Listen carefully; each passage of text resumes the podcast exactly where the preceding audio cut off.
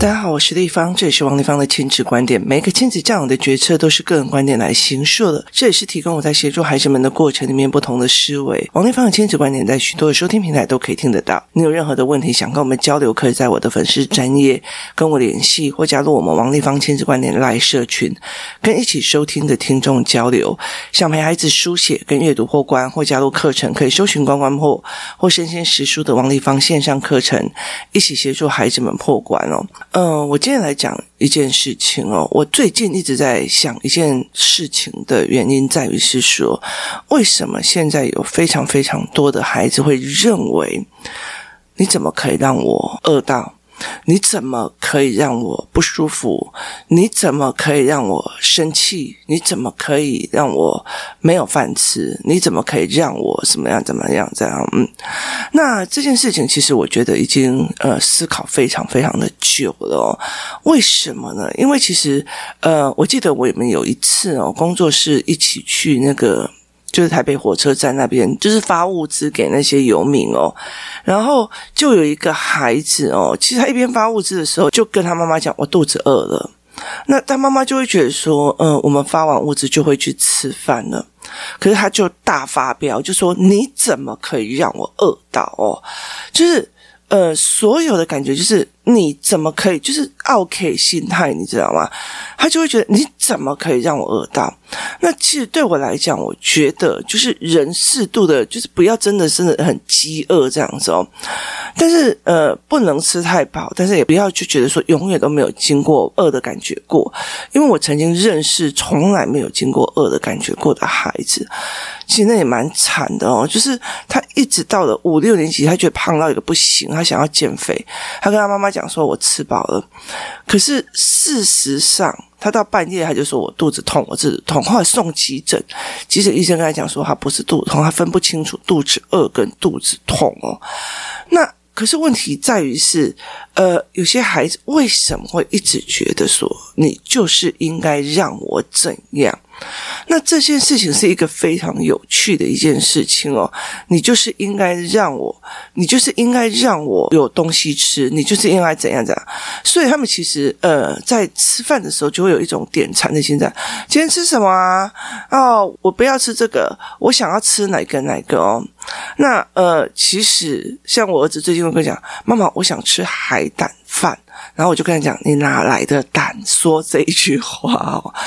那其实非常有趣的一件事情是，我真的非常好奇，为什么这些孩子会认为你怎么可以让我生气？你怎么可以让我怎么样？你怎么可以让我怎么样？哦，那我为什么会觉得这件事情非常严重的一件事情是，呃，如果我们再往后再看的时候，你怎么可以拒绝我？你怎么可以让我不舒服？用在婚姻上，它其实是一个很悲惨的一件事情；用在人际关系上，它也是一件非常非常悲惨的一件事情哦。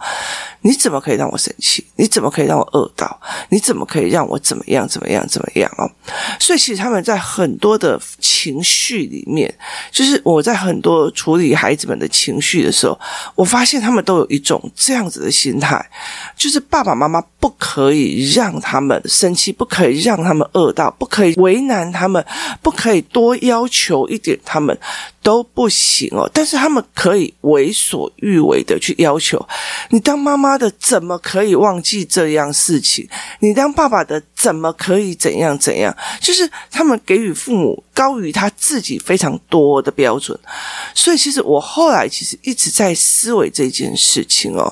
那我后来就慢慢的在呃很多的亲子关系里面，我就想到了一件事情是。我就想到一件事情是，呃，其实我们在不知不觉当中哦，就是就事论事没有做到的话，例如说，我们没有就事论事去看到这一件事情的时候，我们就会落入我们在教小孩就是责怪的这个语气哦。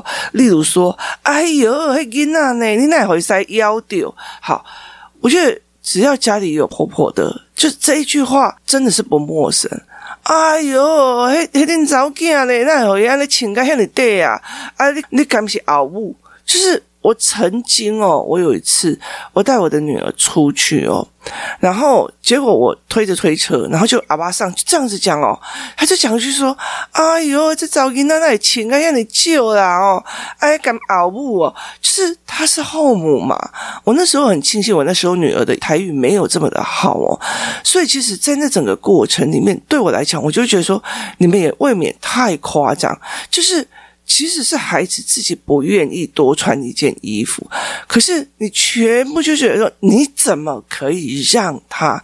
你怎么可以让他怎么样怎么样哦？那后来我会理解一件事情哦，如果不是就事论事在讨论事情哦，就真的一定要有一个人出来。被怪罪的时候哦，这个时候我们通常不会去找小孩来怪罪哦，那这个小孩就非常非常容易变成你怎么可以怎样怎样？你怎么可以怎样怎样哦？所以其实后来会觉得。有时候你在觉得说，哦，我只是我只是在关心小孩呀，他怎么可以饿到？我只是在关心小孩呀，他怎么还没有吃哦？嗯，你这个当妈的怎么可以让小孩这么的瘦？你这个当妈的怎么可以让小孩肚子饿？你这个当妈的为什么在忙工作，小孩在那边肚子饿成这个样子？你这个当爸的，你有没有搞错啊？小孩在这样子，你怎么怎么怎么样？对，没错。该爸，尤其是一直在划手机、没有在顾小孩的爸爸。好，可是问题在于是孩子是不是认为理所当然？也意思就是说，好，爸爸这个样子，我就会跟他讲说，好，就是他该做的事情没有做，是因为有时间到了。呃，我们家孩子的爸爸非常的厉害。今天呢，如果我在忙到两点，而我没有出来告诉他该给孩子吃饭，他是不会动的，他是不会动的。所以我们家必须要有一些什么智能音箱，干嘛提醒他现在该去接小孩了，提醒他现在要用饭了。就是他完全是你不动，他不动；你不讲，他也不讲。然后他就算你讲了。他会过五天再做，好，就会就变成这个样子哦。可是他很多的思维概念哦，我后来才在语言当中哦。这个妈妈怎么可以那么不负责任，把小孩单独丢在家里？那个爸爸怎么可以怎样怎样子把小孩弄在家里？好，这个小孩怎么可以？我们太多在责难一个人的过程里面，默默的让孩子误以为你就是要让我抱，你就是要让我轻松，你就是要让我开心，你就是要怎么样？好，如果这个时候小孩明明自己功课都还没有做完，而且也给他时间做，但他就是不做。好，等他回到家，你怎么可以到现在小孩还没有弄完功课？好，这件事情也就算了哦。那孩子还没有做完功课，可是他已经晚上十点、十一点了，他就啊，好了好了，去睡了，去睡了哦，都是你妈，就是。这整件事情，孩子没有负担到任何被责骂的一个状况，就是他没有被就事论事骂。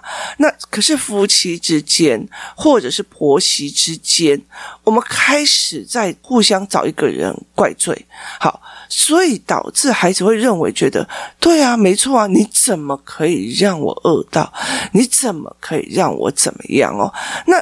呃，在我的孩子小的时候，有没有他们在那种什么呃共学团里面，他们就有一个很大的一个状况哦，你就要同理他。呃，例如说，呃，小孩如果觉得说我们两个人我要出去，我有工作，我要做什么什么，可是小孩不愿意出去，在那边丢，我就说我不管，我现在就是要出去，他就会跟你讲，你是家父长制，就是你用你自己在控制你的孩子哦，所以。很多的那个孩子就会觉得说，对啊，都是你的问题啊。那我记得最有趣的一件事情就是，如果孩子在某些行为上状况非常非常的差，就是呃，我听过某一个学校的行为是这样：如果这个小孩在学校状况非常非常差，例如说拿热水去淋小狗啊，干嘛有的没有，就非常非常的差，问题非常非常的严重。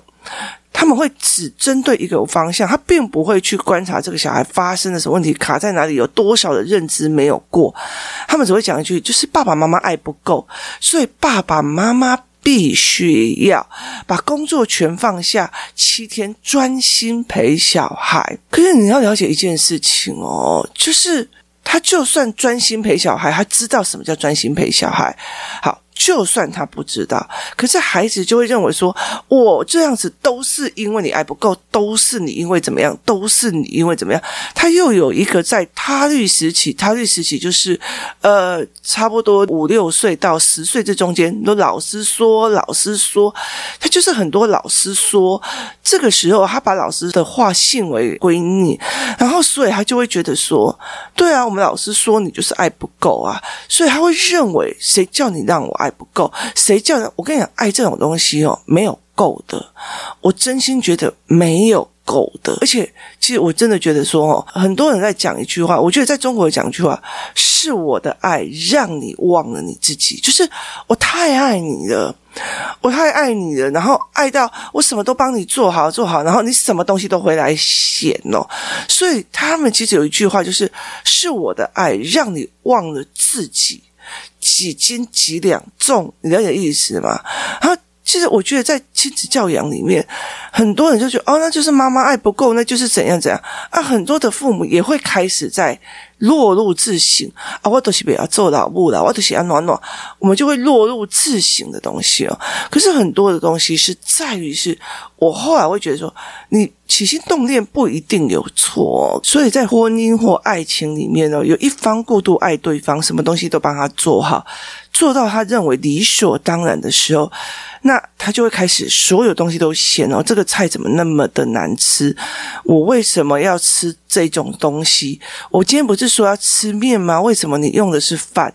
像我儿子有一天突然回来，因为他已经快要放暑假了，然后他一天早上他就是我们忘记给他带便当，那他就指定他爸爸还要吃某一个呃店里面的什么菜这样，那但是我就不要让他准备，然后就后来。隔天他不敢对我生气，他就对他爸爸生气哦，所以我就觉得为什么我要像点菜一样让你去满足哦？那甚至我会告诉他为什么？呃，我中午的时间，尤其天气越来越热，为什么我会买 A 不买 B 哦？因为有时候是因为细菌或食物的安全性的考量哦。可是这个孩子其实是不懂的，尤其要去跟他讲。然后在这整个过程中，你看嘛，你叫你说你儿子说要吃这个，你害我被我儿子骂，这件事情就更惨了哦。就是孩子做了一个无理的要求，例如说我今天要吃真鲜的生鱼片便当，那夏天，然后我就觉得说又疫情期间，我就说这种其实我很难知道说他会不会在中间小孩子在吃的过程里面哦，就是影响到他肚子，然后前几天他又肚子不舒服，那。可是，当我在考量这个的时候，如果对方是说：“你看嘛，呃，我就说要帮他买，结果你又帮我买别的，害我被骂。”就这整件事情，他不会去看到这个孩子的无理取闹，而是看到父母之间互相怪罪。我们没有让这个孩子开心，你怎么可以让孩子预期落空？为什么不行呢？就是。其实我觉得，在很多的过程里面哦，曾经我有讲过一件事情哦，我们太在意说我们的承诺一定要做到，我真的没有错，我觉得我的承诺一定要做到，我尽力了。你不可能去跟一个在开刀房的爸爸说，我不管，我现在就是要怎么样，可是他临时急诊室进去开刀，或者是做某些事情哦，我答应你的，但是我临时真的有事，轻重缓急搞。清楚，而不是真的觉得说我就是要答应你哦。所以，其实，在很多的过程是，你答应我的，你怎么可以怎样怎样？我告诉你，你去看每一个离婚的，他当初结婚的时候都答应对方了，我要跟你永永远远、长长久久在一起。结果后来连他那个大肚腩顶都没有办法接受，连他那个丑丑的头都没有办法接受，这是一个非常有趣的一个点哦。所以在这整个过程里面哦，你怎么可以让我怎样？你怎么可以让我怎样？你怎么可以？你怎么可以让小孩失望呢？他在那边等你等很久，你怎么可以让什么样的嘛？但是我说这句话的意思在于是，我并不觉得你让孩子失望是理所当然。例如说，我今天答应你要做什么事，我为什么改变心意了？背后原因是什么？那其实就可以讲哦。例如说，我答应把这个披萨，就是多出来的这个披萨，拿去你的教室给你吃。可是我后来想一想，你们班不是每一个人都可以吃到第二片。所以，有的人只吃一片，有的人有吃两片。可是，当大家都已经吃完了，只有你妈妈又眼巴巴的把学校弄的第二片拿去给你，然后你当着全班的面，这对你是好吗？于是我想一想，我就改变心意了，我就把它放在车子上，等你下课的时候再吃。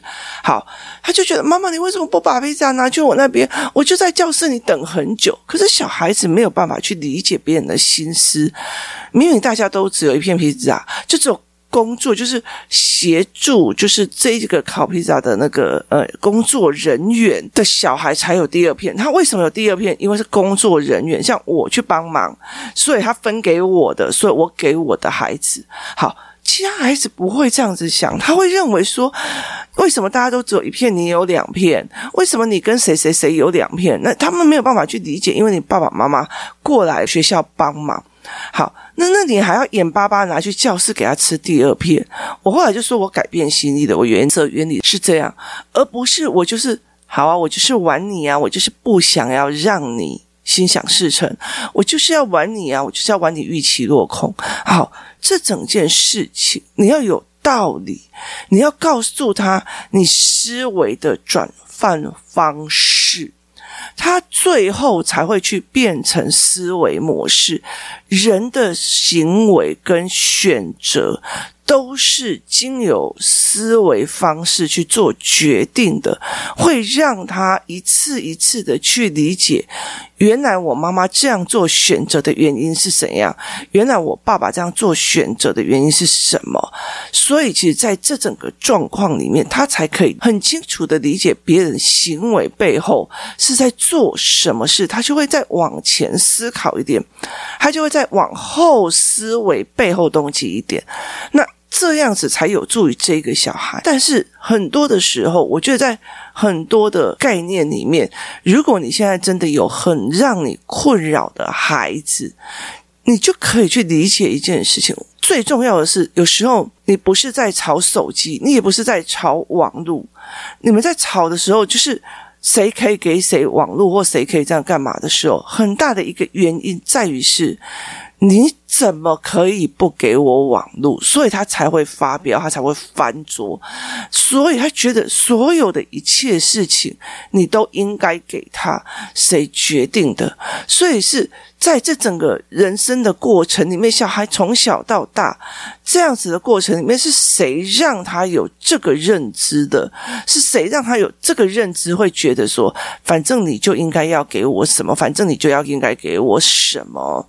那其实我觉得最最惨的就是有一些孩子，他如果成绩都非常好，可是问题就是，呃，还是有一些就是很聪明的孩子，我都已经考你要的分数了啊，你是要我怎样？你这个意思吗？所以。对很多的孩子来讲，不是要的就是面子吗？你要的就是一个模范生的儿子啊！我都已经给你了，你要怎样哦？但其实，在这整个过程里面，孩子其实都懂得，懂得就是父母要的真的是什么。那对孩子来讲，其实他也清清楚楚，所以很多的时候，他是聪明到，反正你要的我都给你的，但是我要的你就要给我，他有一种价值交换的那种感觉哦，这就更难处理，因为其实有时候是呃父母之间他有自己的盲区在哦，所以其实我常常后来在思维这件事情哦，为什么很多人就觉得你怎么可以为难我？这个老师怎么可以出那么多作业在为难我？你这个怎么样？怎么可以在做这东西在为难我？所以，其实，在很多的过程，我常常在想一件事情：为什么这些孩子会觉得你们都应该对我怎样？你们就应该对我怎么样？你们就应该的，你们就该做的，呃，你们就是。看歪哦。那我觉得这中间让我觉得非常非常的有趣哦。我后来在很多的概念都是这样，例如说，其实在台湾有两个，最近有一个就是新竹的，就是他烧了全家，然后呃拿走了八条人命。那前面还有一个案例哦，那个案例其实我跟工作室的孩子有聊过，然后也有去分析过。那这个案例就是他觉得我爸爸妈妈都没有给我我要的，所以他就烧了全家。那有没有想过一件事情？他们其实纵火的原因，其实说难听一点，归根究底就是你应该要给我的，你没有给我，就是他们。为什么会觉得应该要的哦？那很多的像，我觉得像在传统里面的人，我这个东西以后不是还要留给你？我这个东西为以后也是要留给你。其实我觉得有时候真的是父母自己的嘴巴去养出来这样子的孩子哦。我这个以后也都是要留给你啊。我我遇到非常多比较有钱家庭的孩子哦，他们后来其实，在所谓的争财产的过程里面，他们遇到一件问题就是。他们会觉得，为什么这些儿子认为我的财产就是他的？然后，甚至我自己要出去旅行要干嘛花的钱，他就会疑问说：“你干嘛花那么多钱啊？”好，但我明明是自己赚的，我为什么要听他的？可是后来我才理解一件事情，因为你从小到大，我这么拼命做这个事业，还不是为了你？我这么拼命做这个东西，我以后的钱还不是留给你？不好意思，你的钱是以后要留给我的，自己不要出去玩，就是。在这很多的过程里面，我们在语言里面莫名其妙的带给这个孩子，认为说你不可以让我怎样，你这个就是应该要给我，你这个就是要让我开心，你怎么可以为难我？你怎么可以让我饿到？哎呦，鬼店嘛，那也没叫。我记得那时候，我们会有一次哦，就是他就打电话来我们家，然后那个时候我记得大概八点半，晚上八点半。然后，呃，他就问他儿子说：“你们在干嘛？”然后他儿子就跟他讲：“我在吃饭。”然后他就讲了一句：“哎呦，夭寿哦，那你看你俺们个指甲，诶，别给你夭寿哦。”你了解意思吗？他意思就是说，我要把他儿子饿死这样子，然后完全没有想到一件事情，是他儿子加班才八点才回到家，但是他。把这一件事情不搞清楚，他直接认定我这么晚我儿子才吃饭，是你要让我儿子饿死。好，这种语气，如果你没有办法去马上把这些逻辑当场讲出来，就是当场戳破他的逻辑，慢慢的这个孩子就会认为我不要负责。谁叫你让我饿到？他会慢慢的不会去想，我八点才到哦，他会开始觉得，对，你怎么可以让我饿到？甚至他在加班的时候肚子饿，搞不好你就是要拿着饭盒去他加班的地方哦。所以他会这样认为哦。所以我后来其实为什么在孩子的爸爸只要逻辑谬误的时候，我当场会讲出来，我不会私底下讲的一个很大的一个原因是在于是，我当场就让他跟对方知道逻辑之间的谬误，然后，例如说你在录音啊，那我就根本就不知道要给小孩吃什么。然后我就说，所以我如果录音录两天，家全部都要一起饿吗？我说你这个讲话逻辑是对的吗？是你怪到我身上，怪我在录音，然后你觉得因为我在录音，所以你不需要给小孩吃饭。那我如果录了两天，那你们是不是大家一起饿？我说这什么逻辑啊？这什么逻辑啊？或者是明明是小孩自己犯错，然后他就问说：“啊，谁叫你没有跟他讲怎样？”我就说明明这是他自己犯错，为什么又是谁叫我怎样？一定要找一个人来拖累的话，我就说那谁叫你这种坏呢？就是很多的一个概念是啊，像个的金牌。我就觉得说，那我也会可以拖累你啊，所以其实有些事情其实让我觉得非常有趣的哦。为什么？因为你一定要把逻辑打出来。我有时候会觉得，我会把那个整个逻辑马上打出来，去让孩子觉得说，我爸爸讲了这一句话，逻辑站不住脚。就是他的逻辑站不住脚。所以当他觉得说，本来我爸说你怎么还没有让小孩早点睡，我就会跟他讲说，那你来让他早点睡啊？什么叫做让他？我让你乖乖的去把事情做好，你都没有做了，你什么叫做我让他哦？所以其实在这整个过程里面，他其实是非常有趣，他是一个非常有趣的过程哦，就是他永远在教这一些，让我觉得你在搞什么鬼的状况哦，所以让我觉得好笑哦。所以在这整个过程，我常常在想，是不是我们在孩子的身上，因为我们一定要怪罪某个东西，让自己心情好过，所以呢，导致孩子在这整个过程里面忽然发现了，对，你怎么可以让我饿到？你怎么可以为难我？你怎么可以拒绝我？你怎么可以让我失望？然后等到他们进入社会以后，才发现这件事情，每个人都会让你失望，每个人都会拒绝你，这才是常态。于是他们就适应不良了，然后他们就会不想去学校，不想去什么，他们就开始逃避了。所以这整件事情是让我觉得蛮值得思考的哦。今天谢谢大家收听，我们明天见。